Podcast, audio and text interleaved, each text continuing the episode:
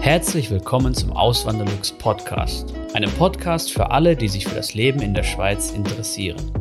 Hier erfährst du, wie es sich als Einwanderer in der Schweiz lebt, mit all den kleinen und großen Unterschieden bezüglich der beiden Kulturen. Zusätzlich gibt es nützliche Tipps, um dich vor eventuellen Fettnäpfchen zu bewahren. Mein Name ist Christian Philipp Pohl, auch bekannt als Auswanderlux. Seit 2016 lebe ich in der Schweiz zusammen mit meiner Schweizer Frau und unserer gemeinsamen Tochter. Heute geht es weiter mit dem zweiten Teil der QA-Reihe. Wir waren letztes Mal stehen geblieben bei der Altersvorsorge. Jetzt geht es weiter. Die Frage war, lese ich nochmal kurz ab, ist die Altersvorsorge in der Schweiz besser als die in Deutschland? Meine klare Ansage dazu, ja, die ist besser als in Deutschland, weil es, sie steht auf drei Säulen, die in Deutschland auch, nur irgendwie in Deutschland ist sie halt schlecht umgesetzt. In der Schweiz gibt's halt die AHV, das ist die erste Säule, die ist umlagefinanziert. Ähm, da gibt's eine Minimalrente und eine Maximalrente. Das heißt, die, die mehr verdienen, subventionieren dann noch die, die weniger verdienen. Da gibt es die zweite Säule, die ist kapitalgebunden. Da zahlt dann der Arbeitnehmer und der Arbeitgeber, wie auch bei der ersten Säule, zahlt auch Arbeitgeber und Arbeitnehmer ein. Bei der zweiten Säule ist es ebenso. Die ist aber, wie gesagt, kapitalgebunden. Das heißt, das Kapital, was eingezahlt wird, sieht man dann jährlich in einer Abrechnung und sieht schön, wie es dann wächst. Und da kann dann schon im Laufe der Zeit ähm, eine schöne, ordentliche sechsstellige oder vielleicht sogar, wenn man viel verdient, eine siebenstellige Summe zusammenkommen ja, im Laufe der Jahre. Und dann kann man halt entscheiden im Alter, möchte man das komplett als Rente haben oder möchte man einen Teil beziehen als Kapital. Man kann sogar sagen, ich will eine selbstgenutzte Immobilie erwerben, dann kann ich auch Geld vorher sogar daraus nehmen. Das ist auch kein Problem, das machen viele, viele Leute hier in der Schweiz. Und ähm, ja, dann gibt's halt noch die dritte Säule, die Säule 3a. Vor allen Dingen ist die gebundene, freiwillige Vorsorge in der Schweiz. Und ähm, ja, die ist so ähnlich wie die Riester-Rente in Deutschland, nur halt ein viel, viel besseres Produkt. Und ähm, ja, ähm, ich habe einen Blogbeitrag dazu geschrieben, den werde ich dann unten nochmal verlinken, wenn euch das Thema wirklich genauer interessiert, weil sonst wird das hier den Rahmen sprengen.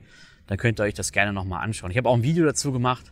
Ähm, könnt ihr mal einfach eingeben, Altersvorsorge, Auswanderlux und dann findet ihr das auf jeden Fall.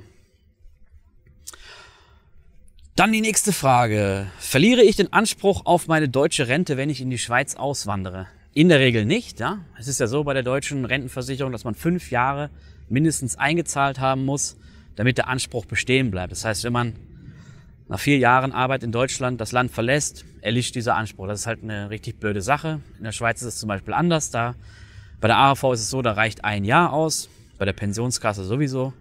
Und ähm, das ist dann schon ein Unterschied. Aber wenn man diese fünf Jahre voll hat, dann erlischt dieser Anspruch nicht. Ja, man hat diesen Anspruch trotzdem dann noch bestehen. Und im Alter kann es dann so sein, dass man dann eine, oder wird es dann so sein, dass man eine deutsche Rente erhält und eine Rente aus der Schweiz oder mehrere Renten aus der Schweiz.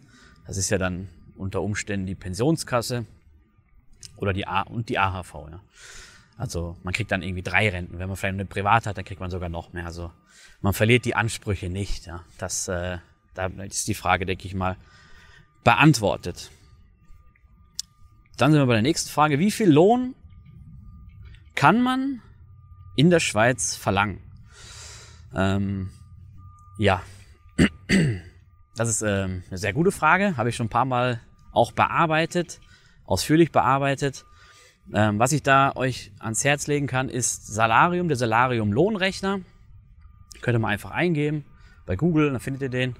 Und äh, da könnt ihr dann eure Daten eingeben, eure Ausbildung, euer Alter, den äh, Arbeitsort ist auch noch wichtig und ähm, Berufserfahrung und sowas, also verschiedenste Faktoren. Und der spuckt dann den Lohn aus, den man haben könnte. Ja. Zeigt dann auch so einen gewissen Bereich, zeigt dann halt den mittleren Lohn und noch was der untere ist und der obere. Und das ist dann schon mal ein guter Anhaltspunkt. Man kann auch natürlich so diese, ähm, ja, zum Beispiel auf jobs.ch kann man so eine, kann man so eine Datenbank da abrufen wo man verschiedenste Jobs rausfiltern kann und dann dazu sich den, den Lohn anzeigen lassen kann. Das ist auch noch eine gute Sache. Das ist dann auch nochmal so etwas ähm, als, äh, als äh, weiterer Anhaltspunkt dann für die, für die Lohnsuche. Ja. Ähm, genau, das würde ich halt machen. Und wenn euch das Thema wirklich haargenau interessiert, dann schaut auf jeden Fall auf meinem Blog vorbei, auswanderungs.ch und da könnt ihr das dann nochmal genauer erklärt bekommen. Ja. Das war jetzt nur die schnelle Antwort. Dann die nächste Frage, wie viel Lohn benötige ich, um meinen Lebensstandard in der Schweiz zu halten, wenn ich aus Deutschland komme? Ja? als erstes natürlich den Bruttolohn wissen, damit dann den Nettolohn ausrechnen. Es gibt verschiedenste Nettolohnrechner im Internet. Könnt ihr mal, also eben, wenn ihr die bei Google eingibt, dann werdet ihr die sofort finden. Die zeigen halt die Quellensteuer an, was ja auch in der Regel der Fall ist, wenn man hier in die Schweiz einwandert, dass man quellensteuerpflichtig ist. Dann habt ihr den Nettolohn, der ist auch wichtig, der ist abhängig vom Wohnort. Das heißt, nicht den Arbeitsort eingeben, also den Arbeitskanton, sondern den Wohnkanton. Ja. Das ist dann schon wichtig, weil da gibt's schon eklatante Unterschiede. Zum Beispiel Schaffhausen oder Zürich, das ist dann schon ein Unterschied, der einige hundert Franken im Monat ausmachen kann an Steuer, ja. den man dann unter Umständen spart oder mehr zahlen muss. So, und wenn man dann den Nettolohn hat, dann natürlich die Lebenshaltungskosten vergleichen. Da kann man ja auch ganz einfach mal schauen, so was, ähm, was, Lebens, äh, was, was Lebensmittel zum Beispiel kosten, was, was die Versicherungen kosten. Das kann man auch alles im Internet herausfinden. Oder eben, ihr schaut auf meinen Blog, da habe ich das auch schon. Ähm, da veröffentliche ich eigentlich regelmäßig meine, ja, meine Ausgaben, die bei uns so anfallen, ja, Lebensmittel oder Versicherung oder ja, auch die, äh, die Ausgaben für die Immobilie. Und Immobilien könnt ihr euch ja ganz einfach anschauen, oder was die Ausgaben für Immobilien angehen, angeht, das könnt ihr euch ja auch ganz einfach anschauen, indem ihr einfach bei Immobilien Scout oder bei, bei Homegate oder so googelt und dann mal guckt, was in den Gemeinden, wo ihr euch für interessiert, was da so an Miete fällig, fällig wird. Ja. Und äh, anhand dessen kann man dann schauen, so okay, so und so werden dann wahrscheinlich meine Ausgaben sein. Natürlich ganz genau wird man es nie wissen, aber ungefähr wird man das schon herausfinden können und dann kann man auch abschätzen, reicht dann der Lohn auch oder reicht er nicht. Ja. Das wird man dann sehen. Oder unter Umständen, es ist dann auch so, es kann auch so sein, dass es dann ein ordentliches Plus gibt. Ja. Die, die Beispiele habe ich dann auch schon, schon oft gehört, ja. Ähm, wo dann Leute wirklich, also eben, für die meisten ist es dann ein, einfach ein, ein Plusgeschäft, was das Finanzielle angeht, die aus Deutschland kommen, ja. Nächste, die nächste Frage dreht sich um die Aufenthaltserlaubnis. Wie erhalte ich eine Aufenthaltserlaubnis in der Schweiz? Ähm, ist gar nicht so schwierig. Wenn man EU-Bürger ist, und man in die Schweiz kommen möchte, muss man sich einen Job suchen. Das ist der erste Schritt. Wenn man einen Arbeitgeber gefunden hat, der einem einen Arbeitsvertrag anbietet und den man dann auch hat, dann kann man sich eine Wohnung suchen. Und wenn man dann die Wohnung gefunden hat und dann halt in die Schweiz übersiedelt, ähm, das ist dann der nächste Schritt, dass man sich halt anmeldet in der Gemeinde. Ja. Ähm, nee, man braucht den Arbeitsvertrag, man braucht eine, eine Wohnsitzbestätigung. Das reicht dann auch. Bei mir war es zum Beispiel so, ich bin einfach zu meiner damaligen Partnerin gezogen, und ähm, sie hat vom Vermieter eine Bestätigung sich geben lassen, dass ich halt dann auch jetzt in dieser Wohnung wohne, weil ich ja keinen eigenen Mietvertrag hatte. Und ähm, das hat dann dem Amt gereicht. Arbeitsvertrag, Wohnsitzbestätigung und damit war die Sache gegessen. Und damit habe ich dann meinen Aufenthaltstitel bekommen. Ausweis B ist das in der Regel, wenn man hier mit einem unbefristeten Arbeitsvertrag anfängt. Und der ist dann auch in der Regel fünf Jahre gültig. Ja.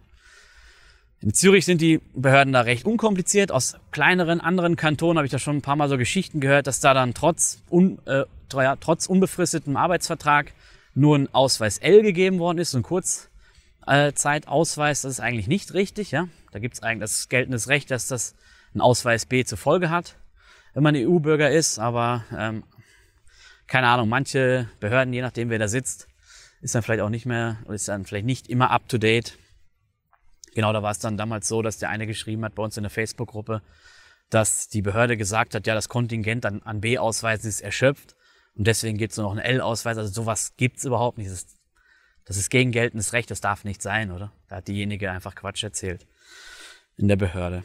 Aber eben, hier aus Zürich habe ich solche Geschichten noch nie gehört. Ja.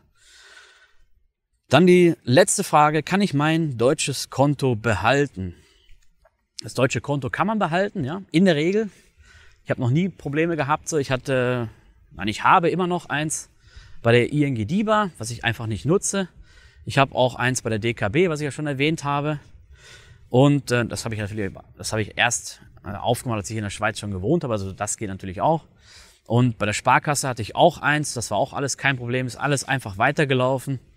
Ähm, ich hatte mit keinem meiner Finanzprodukte irgendwelche Probleme. Ja, das, das interessiert die Banken eigentlich gar nicht. Ein Konto aufmachen in Deutschland, wenn man in der Schweiz wohnt, ist dann ein bisschen komplizierter oder ein bisschen schwieriger. Ähm, oder nicht schwieriger in dem Sinne, sondern einfach manche Banken lassen das einfach nicht zu. Die wollen keine Kunden aus der Schweiz, aber es gibt genügend Banken, die das trotzdem zulassen und die gerne Schweizer Kunden haben. Ähm, von daher ist das kein Problem. Aber die Frage ähm, ist einfach beantwortet in der Regel, ja. Also ja, kann man das deutsche Konto behalten. Was ich auf jeden Fall machen würde, ist natürlich den Umzug melden bei der Bank. Einfach Bescheid geben, dass man jetzt eine neue Adresse hat. Auch die neue Adresse angeben, dass die auch wissen, wo sie die Post hinzustellen müssen. Und dann ist das alles einfach kein Problem, ja. Ähm, wichtig ist dann noch, dass die halt auch wissen, dass man Steuerausländer ist, was sie eigentlich automatisch machen sollten. Wenn sie es nicht automatisch machen sollten und die irgendwelche Kapitalerträge habt, äh, müsst ihr aufpassen, nicht, dass die dann da ans deutsche Finanzamt irgendwelche Steuern abführen.